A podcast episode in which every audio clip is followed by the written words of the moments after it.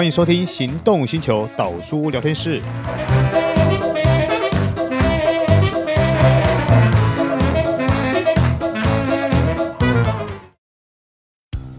你终究要开欧洲车的，为什么不一开始就开新世代 Skoda Fabia？欧洲制造，欧洲 NCAP 安全五颗星，唯一真本事，就等您亲临全台 Skoda 展示中心试乘体验。Skoda，聪明的就懂。Hello，各位听众朋友，大家好，欢迎收听岛叔聊天室。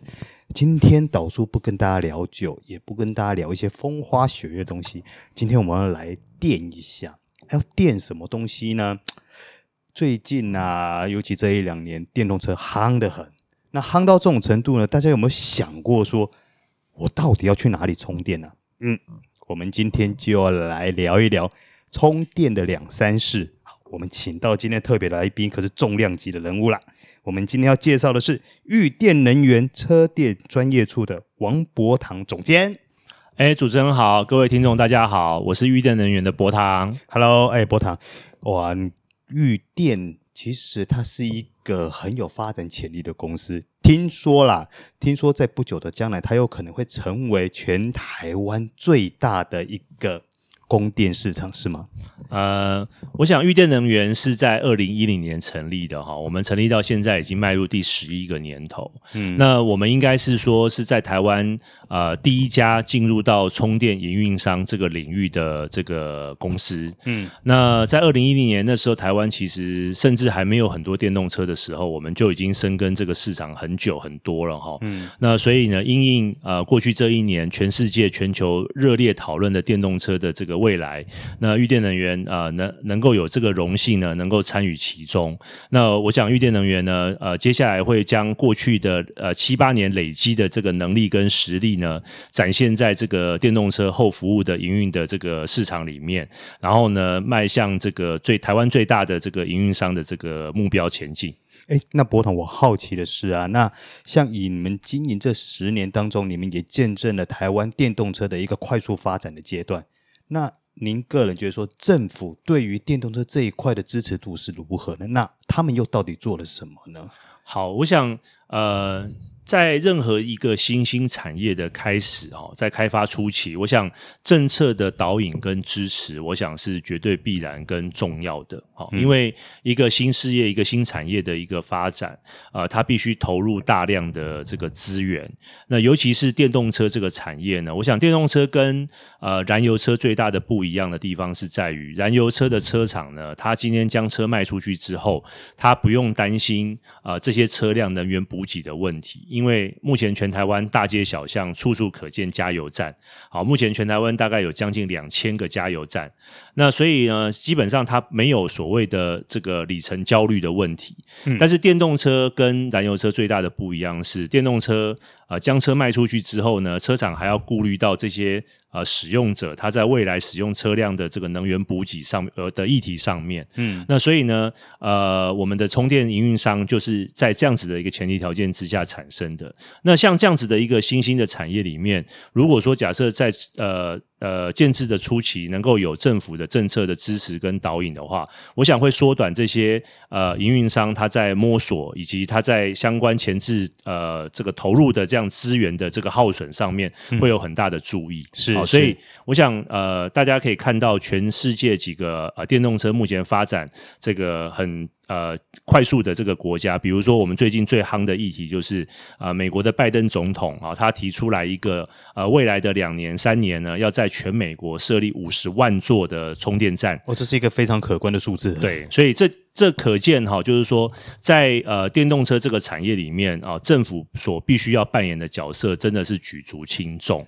嗯，所以我想，呃，台湾过去的政府呢，不管是在电动二轮也好，电动四轮也好，啊、呃，事实上都有呃一些政策的这个配套的这个措施的导引。那所以我想，未来在台湾电动车这块产业的发展速度一定会非常的快。嗯，目前看起来的话，二轮在电动事业这一块是走得非常快的。呃，而且。也看起来也很成功，接受度也很高。是，那不晓得四轮能不能复制这样的一个模式继续发展？这我觉得就有待观察。那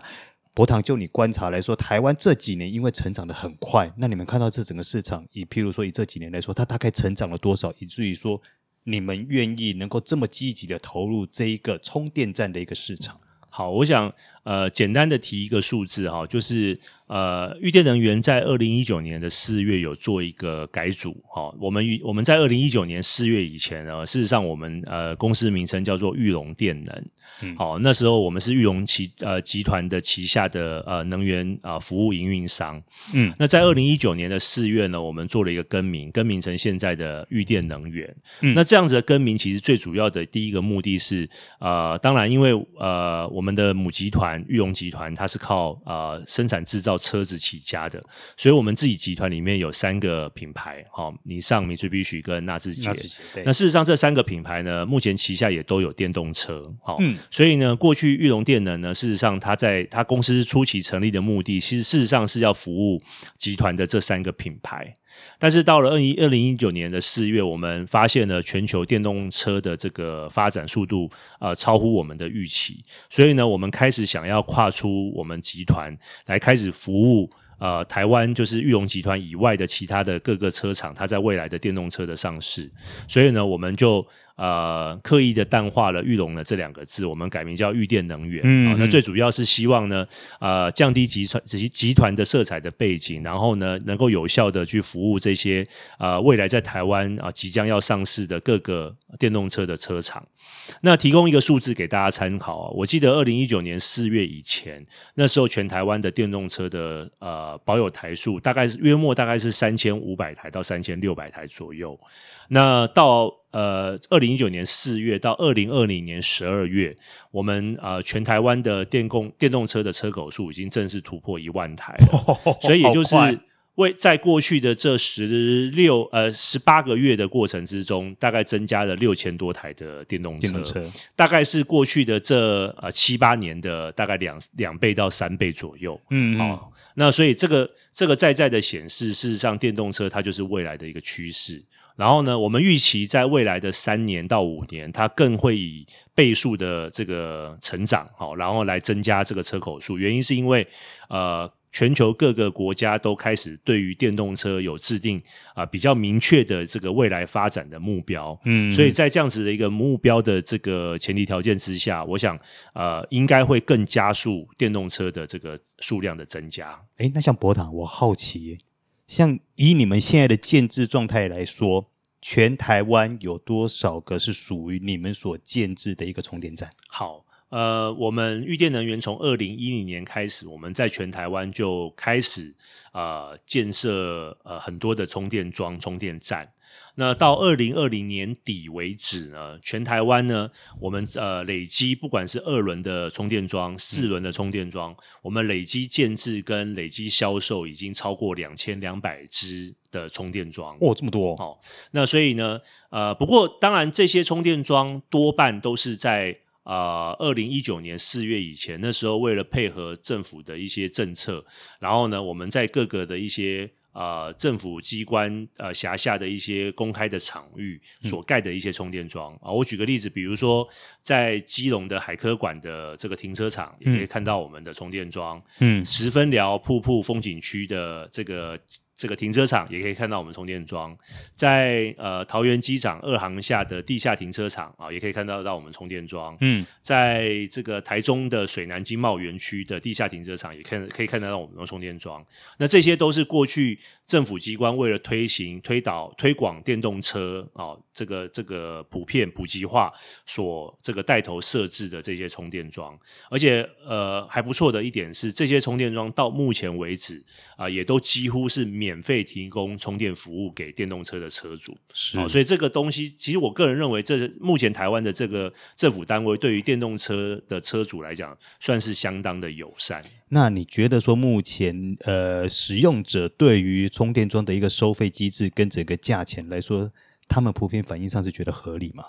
呃，我觉得使用者付费这个概念，呃，迟早都必须要导入到充电营运市场的这一块。我们可以看到，哈，就是在呃二零二零年十月，就是全台湾目前这个车口数最大的品牌特斯拉，嗯，开始在它的超级充电站开始收费之后，对，好，那我想。呃，目前看起来，其实特斯拉的车主也多半都蛮能够接受这样子的一个政策了哈。嗯，呃，因为就是因为盖一个充电站，不管是它呃营运商要投入的设备的成本、工程建置的成本，以及呃我们跟台电使用电力的这个基本费的这个部分，我想使用者付费的这个概念应该是大家都能够接受。嗯，只是说。呃，在前期可能充电站还不是非常普及的情况之下，呃，这个时候或许这个供需的供需的一个状况，所以电动车车主在选择情况不多的情况之下，他可能就没有办法说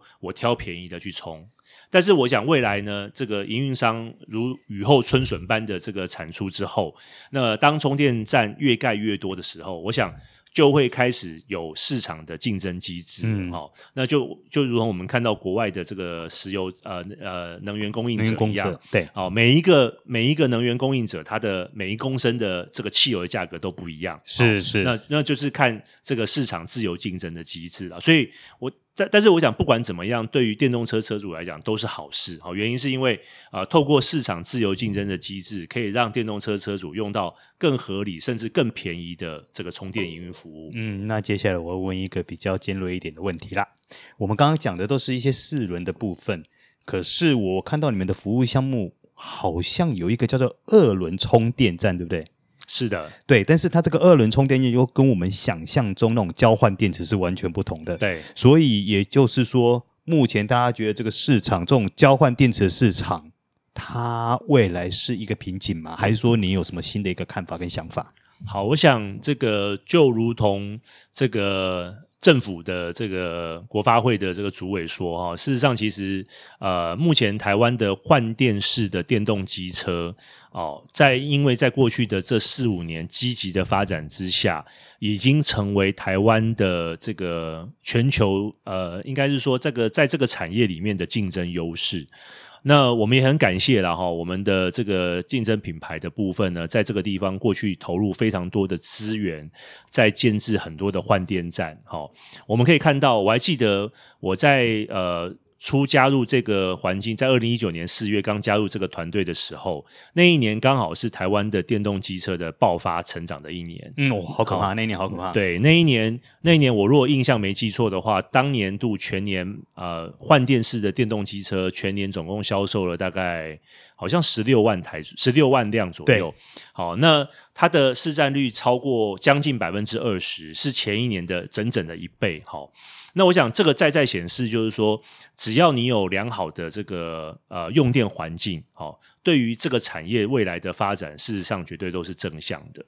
那呃，因为玉龙集团的旗下中华汽车呢，推呃在前年的年底也推出了全台湾第一台的充电式的电动机车，所以呢，也顺势的让玉电能源呢，在这个呃时机之下，我们投入了充电呃电动机车的充电站，嗯。那这个虽然我们呃，相较于竞争品牌，我们发展的速度稍微慢了一点点。那不过呢，呃，就我们营运商也好，或者是机车的业者来看也好，呃，我们预期未来充电式的电动机车的发展速度，应该会比换电式的电动机车要来得快。哦，嗯，原因是因为它在充换电站的资本投入的部分。啊、呃，充电站会比换电站要投入的这个相关的这个成本跟费用要来的大幅的减少。哦，那很可怕。对，所以呢，也也支持了相关的业者啊、呃，未来呢会积极的投入在机车的充电市场里面。那更重要的是呢，其实因为台湾在全球里面算是还蛮重要的机车的大国。好，我们可以看到我们啊、目前的这个市面上的前三大品牌，我想呢，不仅这三个品牌不仅满足台湾的这个机车的这个销售的需求，我们还呃帮台湾去打世界杯。好，我们呃把车子外销到东南亚、欧洲哈等等的地方去，事实上帮台湾呃赚取了非常多的外汇。那这三那电动充电式的电动机车有一个好处是，它目前在全球呢是统一一个规格。对，也就是说，呃，这个规格在去年，呃，在呃前两个月，它叫 TIS 规范，TES TIS 规范。那这个月已经正式证明为台湾的 CNS 规范。哈，那这个统一规格有什么好处呢？就是在于，就是说，不管是我现在盖的充电站，好，不仅是可以满足现在的电动机车的需求，它还可以满足未来在台湾甚至全球上市的这些电动机车的需求，因为它是统一规格。好，那就没有什么就是呃规格不符不相容的这个问题。好、嗯，它不像电动汽车，电动汽车目前 好乱呐，全台湾呃全世界有四个规格。那所以当我营运商要投入充电站的时候，我到底要选择 A 规格、B 规格、C 规格还是 D 规格？事实上就会。让我在前期的计划里面顾虑非常的多哦，那个好乱，那个那个，我觉得我们下一集再来聊，那个那个要好好的聊啊。对，所以我想电动机车我们的预期啦哈，因为台湾的地理环境以及过去呃相关机车呃机车主使用机车的这个习惯，以及再加上它的统一规格，我们预期其实电动机车其实不管是换电也好，充电也好，未来在台湾的发展应该速度会非常的快。不过哈，像。当你电动汽车或电动机车越来越普及的状况下，我相信很多人应该会觉得说：我自家明明就有停车场，我自家就有停车格，为什么我不能装在自家？啊，有一些可能就是因为管委会的阻挡啊。对对，那我曾经听过最有趣的，就是说还有那种管委会阻挡，他没办法装嘛。于是乎，下一届他自己出来选管委，选中了以后，我就可以装了。是对，这样的故事都会发生。故事其实是事实上在过去有发生过非常的多。对，没错，没错。是是。那未来的话，你们对于这种家用充电桩的话，是会进行一个服务的一个状况吗？OK，呃，其实呃，帮电动车车主在自己家里面设置家用充电桩，应该是这个市场应该是未来最大的这个充电营运商啊、呃，他能够接触到的市场。为什么？因为呃，目前的电动车车厂来讲的话，多半都是实施这种所谓的车装香水。什么叫车装香水？就是你只要跟我买一台电动车，我就会送你一个家用充电器，好，嗯，让你装在自己家里面的停车位，或者是你指定的这个场所。嗯那所以你各位可以看到哈，如果说假设今天台湾一年假设可以卖十万台的电动车，那代表就有十万个车装香水的生意哦。好，这个对于营运业者来讲，其实是非常大的一个潜在的商机。嗯嗯，这个商机很大。不过呢，呃，就如同刚主持人讲的，就是说，呃，我们在。既有的这个停车位大概分为两种状况，一种是旧式既有的这种建筑物的这种停车位，一种是新设大楼的啊新盖大楼的这种新设的停车位。目前台湾的法规呢，呃，内政部营建署已经在前年的十月份通过了哈，就是在前年十月份之后取得使用执照的这些新设的大楼，它的地下停车场的位置都必须要为这种装充电桩的这个电拉线的这个需求。哦，预留管路，好，预留管路，所以呢，未来呢，可以呃提供给呃有想要买电动车的车主，在在他自己车位里面装充电桩的工程建制的费用大大的降低。嗯嗯嗯。但是呢，呃，就如同大家目前呃最最伤脑筋的，就是说，事实上。既有建筑物、旧式建筑物还是比较数量还是比较多。对，那我们我们过去在碰到这样子的问题的时候呢，其实我们也很清楚，因为针对呃台湾的这个公寓大厦管理法规来讲，事实上其实管委会有绝对的权利，它可以同意你或不同意你装充电桩啊，因为它是呃附属增加的这个后续增加的这些东西。那我们也看到哈，其实台湾其实是蛮两极化的啦哈。我自己个人的经验是，有些管委会呢，对于这样子的一个电动车的趋势是很认同的，所以呢，他呃管委会很很快的就会同意他的住户啊来装设充电桩，但是呢，也有。部分的这些管委会的这个成员呢，基本上他是持反对意见，然后，嗯嗯，那不过我想呢，呃，管委会反对呃电动车车主装充电桩，归纳出来大概是两大最主要的原因。第一大是怕安全，嗯，好，第二大是怕美怕美观，嗯，因为只要是你后续才加装的东西，可能会有走线的问题，嗯，那对于一些呃住宅来讲的话，他可能会觉得。怕影响它的美观，怕影响它的这个安全性。那我举个例子，我我觉得到目前为止，其实中央也好，地方政府也好，也都都都花了很多的心思跟投入很多的心力在解决这方面的问题。那呃，以我我以我们看到最近的一个状况，今年在台北市政府呢就有公布了颁布了一个还不错的一个条文，好，就是说只要是台北市所管辖的这些公寓大厦的管委会，好，那基本上呢，如果他的住户要装充电桩的话，你都可以向这个台北市政府建管处申请。第一个，他会派合格的建筑师帮你去做。设置的评估，好，在安全性上面来帮你做这个第三方的公正的判断。然后第二个部分是你为了奖励这些这个呃呃管委会的部分呢，能够让电动车车主设置充电桩，它也提供了实质的经费的补助。好，来给予这些管委会。对，那我我的预期，这种在这样的良性循环之下，应该会对于未来的这个设置的这个阻碍，应该会有所帮助。嗯，因为我我觉得你刚刚提到两个原因，我觉得第三个原因应该跟钱也是有非常大的关系。听说不是说可以独拉独立电表出来吗？对，其实呃，应该是不是应该是说过去哈，过去我们在这种既有的这种旧式大楼里面要装充电桩，大概是两种方式，一种就是走你的自己的表后啊，师表表后，然后呢跟着你的家里面的这个电费单一起收取电费。那第二种方式就是跟台电另外申请独立电表。嗯，那不过呢，台电这个部分呢也分享一些呃目前的状况给呃听众朋友啊，让你们知道，呃，台电最近已经慢慢收敛了，他希望未来的在这种既有的大楼设置的这个充电设备，好，希望百分之百都跟台电申请独立电表。嗯，好，那台电为了奖励呃奖励这样子的一个呃未来的这样政策跟方向，哦，它叫做应该是叫做绿绿能电表，好，就是鼓励。这个电动车车主，然后或者是这个住宅既有住宅啊，在既有的这个电表的情况之下，供电供电设施之外，另外设置一个绿能电表，嗯，嗯，来来专为电动车做充电的这个服务。那除了它的呃，我觉得台电这样做有几个好处了哈。第一个好处是，它除了可以啊、呃、把电动车需要的电呃电网把它独立出来，嗯，好，跟一般的民生用电可以把它区隔出来，好，可以有助于它在电力调度上面。好，做一个 balance，做一个平衡。好，要不然它其实台电也很担心哦。如果什么东西 你把电动车的充电需求能够并在住宅的这个用电需求里面，到时候呢，它过去设计的这样的电网，当电动车不断的蓬勃发展之后，它可能电网的调度就会产生，对，就会产生很大的问题。